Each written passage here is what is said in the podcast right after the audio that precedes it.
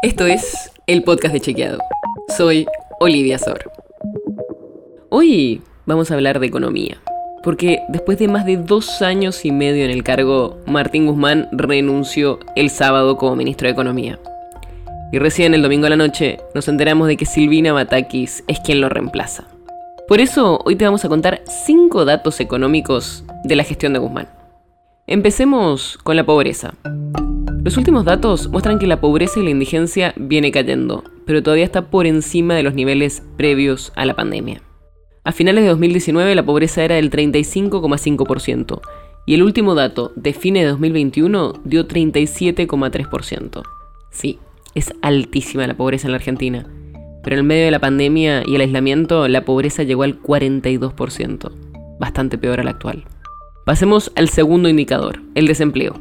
Los datos del INDEC muestran que la desocupación disminuyó en relación a 2019 cuando asumió Guzmán. Los últimos datos de principio de 2020 muestran que el desempleo fue del 7% y es el nivel más bajo desde 2016. Un tercer dato que elegimos para contarte es la inflación, que está muy alta.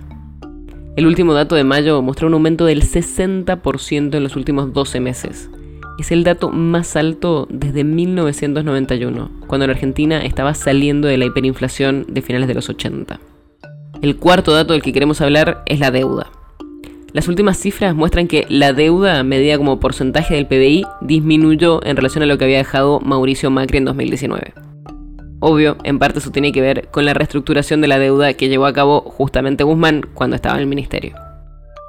Y el último dato son las reservas porque ya sabemos cuán importantes son los dólares para la economía argentina. Y encima es uno de los objetivos que planteamos en el acuerdo con el Fondo Monetario Internacional.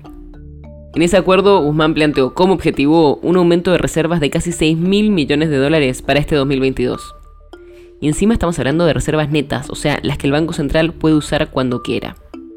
Y aunque ya cumplimos oficialmente con la primera meta trimestral, todavía queda que el fondo confirme si cumplimos con el objetivo de la segunda revisión. Y todavía falta el segundo semestre, donde habría que acumular más dólares.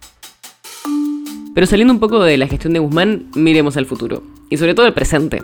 Porque ya la ministra de Economía es Silvina Matakis, que estudió Economía en la Universidad de La Plata y que después estudió sobre Economía Ambiental. Fue la ministra de Economía de Daniel Scioli en la provincia de Buenos Aires y hasta la semana pasada trabajaba en el Ministerio del Interior de la Nación con Guado de Pedro en la relación con las provincias.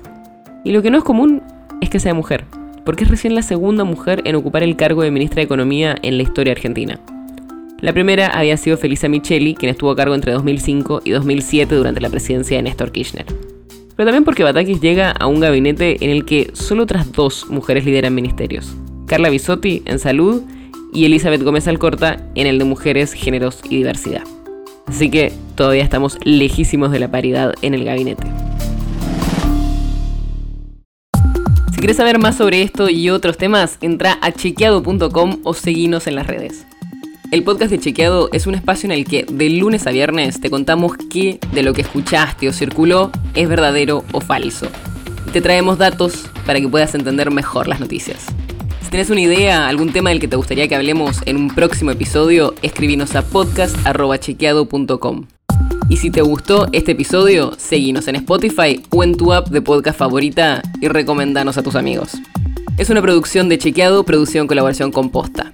La producción está a cargo de Martín Slipsuk y Sebastián Chávez, y la edición es de Nacho Guarteche. Yo soy Olivia Sor. Hasta mañana.